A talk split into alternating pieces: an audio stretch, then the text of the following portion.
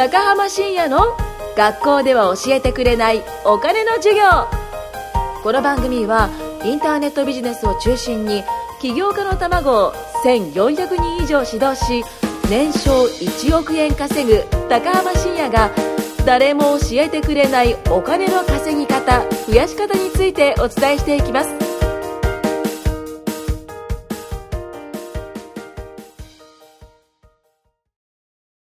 さあ始まりました。よろしくお願いします。お願いします。お願いします。今日はなんか新メンバーですね。はい。いつも見ないメンバーがいるんですけども。あこのポッドキャストはですねいつも、えー、と僕がコンサル生たちにガチのコンサルをするという感じなんですが今日はお休みします。はい。まあ、何かっていうとあみんなもうちょっとちゃんとあれですよ。あの普通にそんな硬くならないで。なんかすげえかしこまってね、はい。まあ、今日何話そうかなって思うとですね、あのー本が出ました拍手おめでとうございます。ありがとうございます。でですね、あの、まあ、実はですね、まあ、ちょこちょことずっと前から、あの、紙の本をね、今回出版したんですけれども、タイトルがネットビジネス成功の公式と、はい、出ましたね。あの、まあ、い1年かかんないぐらいかな、は6、7、8ヶ月、8ヶ月ぐらいかな。前からちょっとまあ話を進んでいて、で、今回ね、6月28日をもってやっと発売になりました。はーい。みんな静かっすね。それかあんま興味ない？す。いや、めちゃくちゃあります。めちゃくちゃある。あんたもうちょっとね、マイクに近づけた方がいいです。はいあ、その辺、その辺。そう。で、まあ、これはね、何、まあ、どんな本かっていうと、あの、すごくいい本です。あんま、あれですね。みんな硬いですね。まあ、その何が書いてあるかっていうと、あの、まあ、ここにね、書いてあるんですけど、企業1期目で年商4000万、最速で成功をつかむために知っておくべきルールとはとか、まあ、いろいろ書いてあるんですけど、あの、僕が、まあ、もともと何やってたかというと、貧乏学生やってたんですよ、ずーっと。あの、もう、一一番ピンチの時は一食19円の、あの、スーパーで売ってるうどんを、本出しで薄めて食べてるっていう生活をね、してたりとか。そうそう、本当にやばい時。でも、それでも赤字の時があって、その時はもうその彼女にお弁当を作ってもらって、食費を賄ってたっていう時期もあったし、あとその、家にネット回線そもそもなかったんですよね。そうネット回線がもう金なさすぎてネット回線引けなくて、でもうじゃあそれでネットビジネスどうやって始めたんだって言ったらもう学校行って学校の研究室でずっとやってたんですよね。そう。ね研究室行けばねあの僕前橋ここにも書いてあるんですけど僕前橋工科大学っていうところなんですね。そこの大学院まで行ったんですけど、ね、ここはあの公立なんですよ。ってことは前橋市が持ってるやつなんですね。なんでまあ大学行けばねあの水道も電気もガスもね全部前橋市が持ってくれるんでね。もう市の税金で僕はねもう生きてたっすね。はい。まあそんな感じでやってたんですけど、まあ、何書いてるかというとそのねその超貧乏学生時代から、まあ、今に至るまでに、まあ、たくさん本当ねもうたくさん勉強してきたんですよ、まあ、いろんなことを経験しいろんなことを学びいろんなことを失敗しいろんなことに挫折し、まあ、ちょびっとうまくいったりとかね。っていうところを、まあ、この一冊にねあの本当にまとめました。で、えっとマインドセットノウハウスキル、まあ、この3つあと最後実践例っていうところであのうちのね未来図インターネットビジネスコミュニティの講師の大西祐樹天才自称天才大西祐樹今日欠席してますけどね。はい、でい。るんですよ。はい。自称天才がね。はい、あとえっ、とあれですね。頼れる兄貴社長ですね。田淵田淵さん。田淵正俊さん。はい。っていう人がねまああの2人実際にまあ実例っていうことで載っけてますね。名前をね。はい。っていう感じでねあの本当に超勉強本ですね。これから何かだからネットビジネス始めたいとか、まあ物販、アフィリエイト、まあいろんなものあると思います。で、あとネットビジネスだけじゃなくて、単純にこれから起業したい、まあ特に若者ですかね。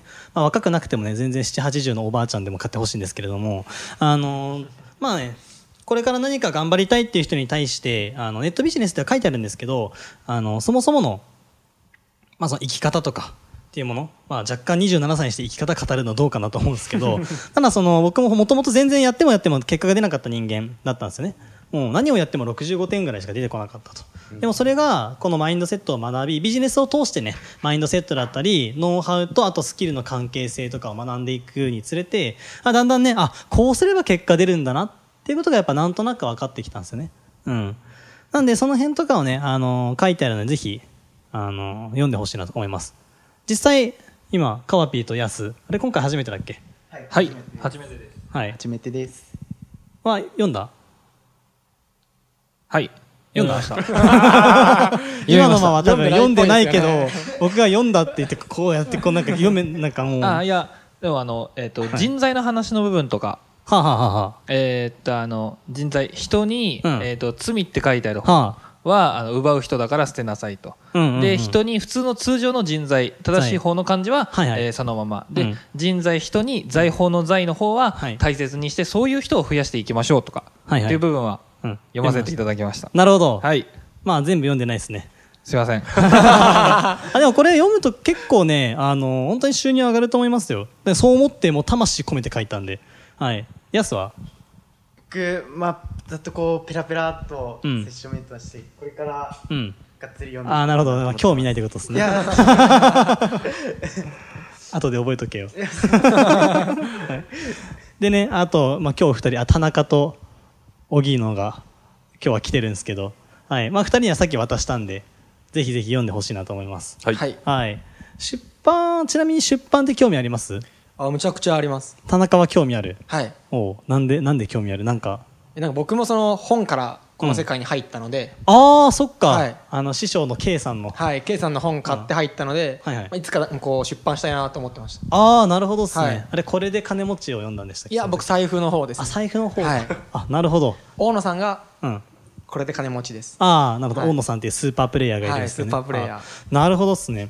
やっぱ本見てみて、その時どう、どう思ったんですか？その時はなんかパッと手に取ったんですけど、うん、そう、その手に取ったきっかけ。なままずそのビジネス書籍コーナーとかに行くん？あなんか結構その学生だったんですよ、うんうん。でその起業したかったんで、うんいろんなそういう本を読み漁ってる時期でしたああ、なるほど、なるほど。はいで、その K さんの、その、はい財布？はい財布の財布っていう本があるんですよね。はい K さんの財布はいも全然わかんないけど。はい。の本を見て、はいでもそれなんで手に取ったの？そもそも。えなんかそのきっかけは、うん。あのー多分ああの本の帯のところに、うん。スマホ一つで年商5億円ってあってあそれに多分惹かれた財布に惹かれたってよりかはそっちに惹かれました、あ。ああ、なるほどっすね。はい何やってるんだろうみたいな。そうですねで、手に取ってみたと。はいで、読んでみて、おおなるほどと。そうなんか結構共感できることが多くて、うん。自分が学校を中退したかったんですよそこに学歴いらないってあったんで,、はいでこの人信用できるなって思いました ちょろいな。であとはなんかその大学が自分の行ってるところよりも下の,、あのレベルでほうかつ二浪してたんでう。うん。なんか勝てるなって思ったんですよその時は言っとこう。いやいやばいこれ言っとこう。で勝てると思ったから自分にもできるって思ったんですよだから、あれ、田中はどこ大だっけ？京都の同志社ですねあ、同志社か。はいすごいな、頭いいな。いやいやすげえ。それでまあいけると思って連絡したって感じですね、なるほど。はいいけると思って。はいこいつにできるなら俺でもできると。なるほどっすね。そうですねああ。それ言ったら僕なんかもう超田舎の土三流大学だから全然みんな越せますね。前橋工科大学だって知ってます？知らなかったです。知らないっすよね。僕も知らないです普通知らないっすよね。僕もだって受験する3日ぐらい前まで知らなかった。すごいですね本当に本当に知らなかったんですよ。知ってる？知らないよね。知らないです知らないです。うんこの前あのね群馬県出身の人の結婚式行ってきたんですよねあその人のそのご両親とちょっと話して、まあ、群馬出身なんですよで前橋工科大学出身ですって言ったらきょとんってしましたからね そのレベル人でも知らない。そう びっくりしましたねさすがに知ってるかなと思ったらきょとんってしてたんでその,、まあ、そのレベルなんで、まあ、僕は余裕で越せますね。あれ荻野君ってどこでしたっけ大学？えっと、法政です。法政だそうだ、はい。法政の野球部だ。頭いいっすね。僕も法政受かってたんですけどねセンター試験。あそうなんですか？へセンター利用で受かってたんですけどでもお金なくて行けなかったんですよ。あえあそっか。そう。そうそうそう法政のねあの市ヶ谷のはい。あのなんとかタワーなんだっけ？ボナソワのえボナソナードタそうそうそうそうしてももう超読んだもん。ここ行けここ行きてえなと思って。そうなるほどね。はい。まああのさっきね田中君が言った通り学歴は僕も関係ないと思います。実際にそのアルバイトとかしてみると分かるんですけど高学歴の人がじゃあすごい働けるかって言ったら全然そんなことなくて、うん確かにその学歴社会じゃないですか日本って。もう、はい。うん、でも実際し現場出て仕事できるかどうかとかっていうのは、まあ、あんま関係ないんじゃないかなって、その高卒とか中卒とかでもあうちのその講師の中平さんって方がいるんですけど、まあ、ちょっと言っちゃうと中卒なんですよね。で中卒でも一番しっかりしてますからね、うん、で売り上げとかもだって先月、まあ、言っちゃっていいか別に先月多分400万近く売り上げてるはずですよ。へえうん、とか、まあ、関係ないですよね。なんかその学校行っても、まあ、なんだろう、起業して稼げるかどうかはね、別に起業のことを学校で習わないし、なんか東大の受験科目とかに、その起業とかっていうね、科目があったとしたら、多分高学歴の方が稼げるっていう公式に成り立つかもしれないですけどそういうんじゃないしね、うん、そういうんじゃないから関係ないですよね。なんかみんな真面目に聞いてますね。もっと砕けていいんですよ。聞き入っちゃいますね。あれ荻野くんはえっ、と法政行ったじゃないですか、ななんで法政行ったんですか？えっとうん。法政学校のの話。はい。野球部、大学の野球部に入りたくて。うんうん。でも付属の高校からあなるほど。ずっと法政でええエスカレーターで上がったっていう感じなんで。あでもスポーツ推薦的なやつ？そうですね。ああそうなのか。もう受験をしたことがないです。え受験したことない？ですか？はい。え？高校も？高校もスポーツ推薦で入って、野球？はい。え？大学もうん。エスカレーターでそのままだったんで、やば。でももともとあれですよね。荻野くんって野球で食ってきたかったんですよね。そうですね。プロ野プロ野球選手目指して。ええドラフトのあれとか出したんですか？いや出してないんです。あ出してないですか、はい。えなんでなんで？えっと高校の時ははい。もう出さずにもう大学行きたかったんで、うんうん。出さなかったんですけど、大学で出そうと思ってたら、うん結局もう知らない間に就職活動してましたね。えどういうことね？どういうことですか？いきいきなり野球やってたら就活が始まったみたいな。もうユニフォームに着替えようと思ったら今朝なんか朝見たらスーツになっててグラウンド行くと思ったらもう就活場に行ってたみたいな、はい。いやもう気づいたらえ？夢がなくなってて。